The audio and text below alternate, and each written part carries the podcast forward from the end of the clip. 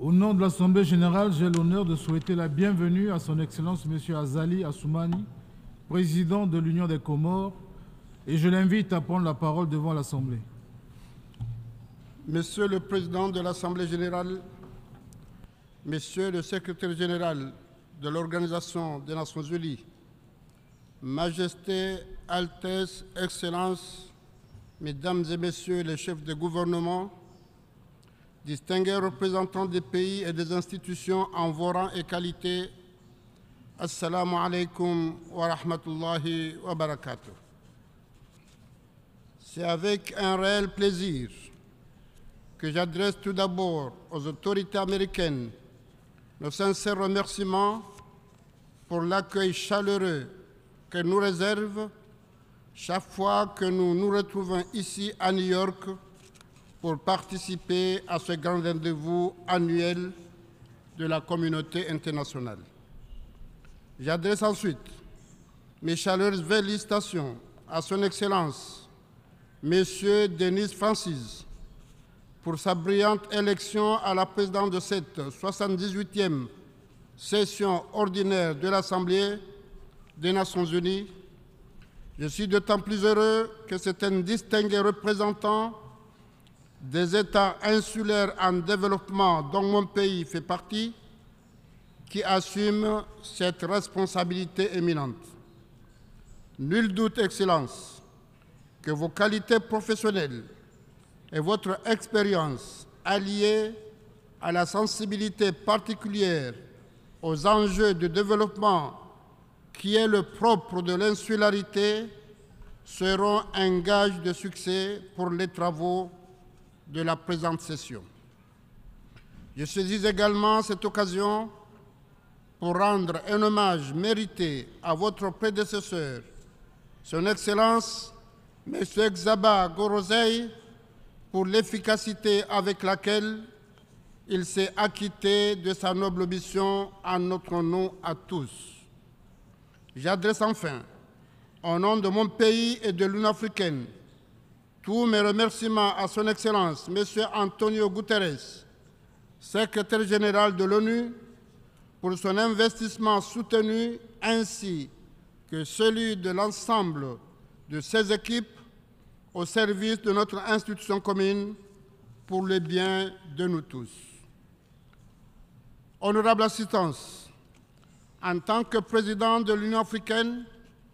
je souhaite porter aujourd'hui devant cette auguste assemblée la voix de l'ensemble des États africains qui continuent à croire à un multilatéralisme plus juste et plus efficace, car plus inclusif, susceptible d'apporter les changements profonds tant souhaités pour une meilleure vie dans le continent et à travers le monde. La concrétisation de ce souhait viendra, nous sommes convaincus, d'une réforme en profondeur du système des Nations Unies. L'Afrique, d'où vivront 3,8 milliards d'habitants à la fin de ce siècle et qui entend jouer un rôle crucial dans la tête des ODD, a le droit de participer aux instances décisionnelles mondiales et d'accéder, entre autres, au Conseil de sécurité des Nations Unies en tant que membre permanent et jure ainsi de ce droit conformément au consensus des Unis. Tout en étant une question d'équité, cette réforme des Nations Unies que l'Afrique réclame haut et fort est aussi une question d'efficacité, car il en va de la légitimité et donc de l'effectivité du multilatéralisme. Je saisis d'ailleurs cette occasion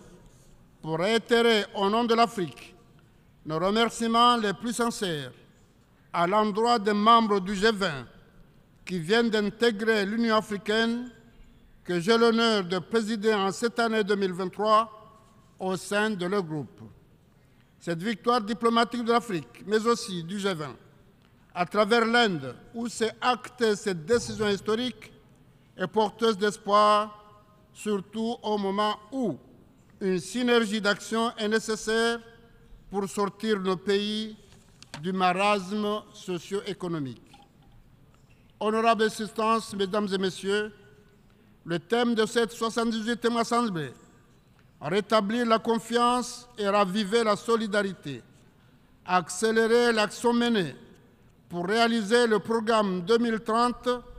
et ses objectifs de développement durable en faveur de la paix, de la prospérité, du progrès et de la durabilité pour tous arrive à point nommé. Le continent africain fait face à de nombreux défis qui risquent de compromettre son avenir et j'estime que cette confiance et cette solidarité mise à l'honneur cette année apporteront les solutions idoines à nos préoccupations. L'Afrique est confrontée au défi de la sécurité alimentaire qui prend de plus en plus d'ampleur dans le continent. En dépit des immenses superficies arables dont dispose le continent et la main-d'œuvre qualifiée et compétente qu'il regorge, l'insécurité alimentaire continue d'impacter des millions de personnes. Les effets du dérèglement climatique ainsi que le nombre de conflits sur le continent exacerbent cette situation tout comme la guerre russo-ukrainienne qui a entraîné la suspension de l'approvisionnement en céréales et en engrais, entraînant par la même occasion une inflation sans précédent. Vous conviendrez à moi qu'il est inconcevable qu'avec toutes ces terres arables, le continent reste un grand importateur de produits agricoles, ce qui contribue à un déficit important de sa balance commerciale. Ainsi, au moment où l'on parle de solidarité, il est temps que les partenariats entre les gouvernements africains, les organismes de développement et le secteur privé, étrangers et locaux soient renforcés afin de relever ces défis de manière efficace et durable. Il est temps également que nos partenaires nous appuient dans la mise en œuvre de réformes ambitieuses telles que le transfert d'expertise et de technologie afin d'aider les pays durement affectés à promouvoir le développement agricole et plus particulièrement à produire et transformer, stocker leurs produits au niveau local afin de leur donner une valeur ajoutée et lutter ainsi contre les pénuries et la famine. Nous devons également renforcer la lutte contre les effets des changements climatiques, car, comme nous le voulons tous, notre planète fait constamment face à différents aléas climatiques et plus particulièrement les cyclones, les inondations, la montée des eaux, la sécheresse, pour ne parler que de cela. Ces catastrophes fréquentes ont naturellement des impacts dévastateurs sur les économies, les infrastructures sociales, l'agriculture et sur les populations, notamment les plus vulnérables, et entraînent des crises sanitaires qui accentuent la vulnérabilité de notre continent. J'ai saisi d'ailleurs cette opportunité pour renouveler nos condoléances émues, ainsi que notre solidarité à nos frères du Royaume du Maroc et de la Libye, dont les pays viennent de subir d'énormes pertes humaines et matérielles suite à ces aléas de la nature. J'ai une pensée aussi pour de nombreux pays en Europe, en Asie, en Amérique qui subissent de plein fouet les conséquences dévastatrices des feux de forêt, des inondations et des tempêtes. Outre les nombreuses pertes humaines, les dégâts causés par les catastrophes naturelles, soulignons-le, sont énormes et nécessitent les coûts de reconstruction et de relèvement qui ne sont pas toujours à la portée de nos États. J'appelle alors la communauté internationale à privilégier les approches communes, structurées et mieux adaptées, et surtout dans le cadre du financement, pour répondre à ces catastrophes de grande ampleur afin que nous puissions fournir à nos populations les appuis nécessaires pour leur relèvement. Mais j'en appelle surtout à la mise en œuvre effective des recommandations liées à la protection et à la préservation de l'environnement et à la concrétisation des engagements pris en faveur de l'adaptation et de la mitigation. La baisse des émissions à effet de serre et les financements promis pour lutter contre le changement climatique doivent en effet être traduits en actes concrets et nous voulons vivre dans un monde plus, pur, plus sûr et plus prospère. J'appelle alors à soutenir la déclaration de Moroni de juin dernier sur l'économie bleue et la déclaration de Nairobi de septembre dernier afin que nos pays puissent défendre d'une même voix leurs intérêts communs en faveur d'un développement durable, notamment de la prochaine COP 28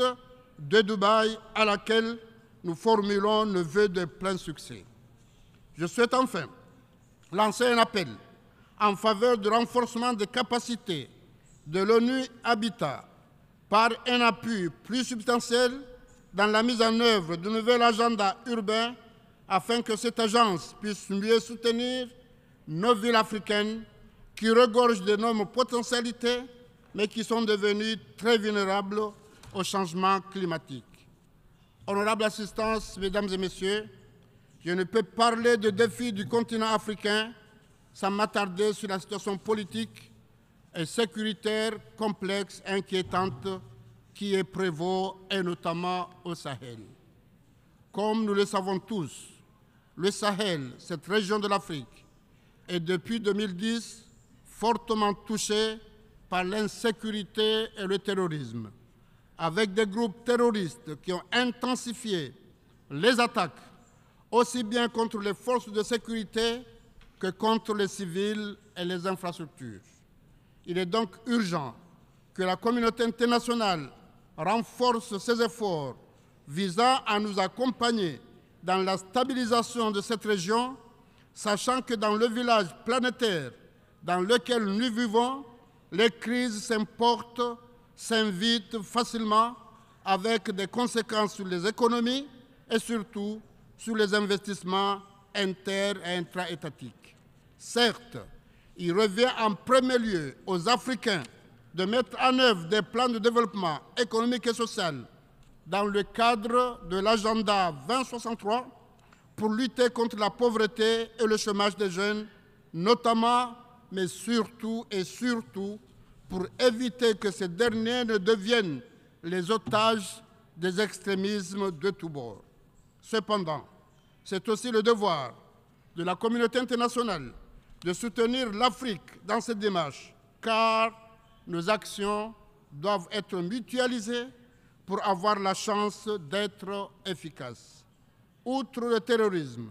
l'Afrique fait malheureusement face également à la surgence des changements anticonstitutionnels qui compromettent la démocratie, la paix, la sécurité, la stabilité et son développement socio-économique. C'est dans ce sens que l'Union africaine a pris des sanctions contre ceux qui commettent ces actes et exige le retour rapide à l'ordre constitutionnel dans les pays concernés. Je rappelle solennellement qu'il ne peut y avoir de vie politique digne de ce nom sans le respect des échéances électorales et des mécanismes institutionnels légitimes qui fondent la vie démocratique de nos pays. Excellences, Mesdames et Messieurs, honorables assistance, l'Afrique, bien que sous pression, se bat pour son intégration régionale, pour sortir du marasme économique. Les chocs économiques subis par nos pays, en particulier l'inflation et les crises logistiques et alimentaires, ont gravement affecté nos potentiels de de croissance, la vie quotidienne de nos populations et la stabilité de nos États. C'est dans ce sens qu'il a été mis en œuvre depuis 2021 la zone de libre-échange continentale africaine, le grand marché commun continental, dans l'espoir de redynamiser la croissance et le PIB de l'Afrique. Avec cet outil essentiel que j'ai la mission d'accélérer pendant mon mandat de président de l'Union africaine, le continent se donne les moyens de créer des effets de levier qui lui permettent de dégager la richesse nécessaire pour mieux faire face à sa croissance démographique. L'ADLECAF contribuera en effet à la concrétisation de notre ambition commune d'aller vers l'industrialisation du continent, car l'Afrique doit cesser d'être un simple pourvoyeur de matières premières. Tout en permettant de renforcer nos secteurs secondaires et tertiaires pour créer l'emploi, l'ASLECAF stimulera aussi le transfert des technologies et favorisera les investissements étrangers puisqu'elle ouvrira aux autres continents l'accès immédiat à un marché de plus de 1 milliard de personnes. Et permettez-moi de réitérer ici notre demande d'appui au renforcement du partenariat stratégique entre l'Afrique et la communauté des États latino-américains et caraïbes, voire même son institutionnalisation et la mise en place d'une commission mixte Union africaine-CELAC. Ce partenariat permettra non seulement de renforcer la coopération sud-sud dans l'intérêt mutuel de nos États, mais aussi de mieux capitaliser le partenariat avec nos amis et frères du Nord. À l'instar du reste du monde, les pays africains ont plus que jamais besoin de paix et de sécurité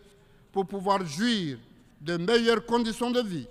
La paix et le développement passeront aussi par la résolution des problèmes politiques et territoriaux liés à la souveraineté des États et à la dignité des nations. Ce sont ces préoccupations qui nous ont poussés, certains de mes pères africains et moi-même, à aller à la rencontre du président Zelensky et du président Poutine dans le cadre d'une mission de paix africaine en juillet dernier, respectivement à Kiev et à Saint-Pétersbourg. Ainsi, nous sommes disposés à soutenir toutes les autres initiatives visant à contribuer à mettre fin à cette guerre qui impacte négativement nos ambitions en faveur du mieux-être de nos populations. Je réitère aussi, toujours dans le sens de la préservation de la paix et de la stabilité, et au nom de l'Union africaine, la nécessité impérieuse de parvenir à une solution juste et équitable à la question de la Palestine, une solution qui consacre le droit du peuple palestinien à disposer d'un État souverain vivant en parfaite harmonie et en sécurité avec l'État d'Israël. Je rappelle aussi solennellement, en tant que président de l'Union africaine et de l'Union des Comores, la comorianité de l'île de Mayotte. Et je rappelle que pour avancer dans la gestion de ce dossier, nous avons opté pour un dialogue avec la partie française afin de trouver une issue à ce contentieux désagréable dans l'intérêt de nos deux pays. Je souhaite souligner ma volonté profonde, qui est aussi celle du gouvernement comorien, d'honorer les institutions et la vie démocratique aux Comores en organisant de façon libre, transparente et démocratique les prochaines élections présidentielles et des gouverneurs de 2024. Je souhaite rappeler également que l'Union des Comores a pu mettre fin au cycle des instabilités politiques qui caractérisaient la vie politique comorienne depuis l'indépendance en 1975 grâce à la politique de réconciliation nationale que j'ai menée depuis 2000. Cette politique de réconciliation, soutenue par l'Union africaine, les Nations unies et tous nos partenaires, a apporté la stabilité dans le pays et nous avons le devoir de la consolider et de la pérenniser. Depuis 2002, en effet, la date du 26 mai est devenue une référence symbolique de l'alternance aux Comores, puisqu'à cette date s'opère la passation des pouvoirs issus d'élections présidentielles libres et transparentes. C'est animé de ce souci constant de préserver la paix et la stabilité et la démocratie en Union des Comores que je sollicite à nouveau votre appui et votre accompagnement afin que les prochaines élections présidentielles et des gouverneurs prévus pour les mois de décembre et de janvier prochain puissent se tenir dans de très bonnes conditions. Et pour conclure, je reste confiant que le 26 mai 2024 marquera une fois encore la maturité politique des Comoriennes et des Comoriens et que la cérémonie d'investiture du prochain président de l'Union des Comores symbolisera l'ancrage et la force de la démocratie comorienne. Je vous remercie.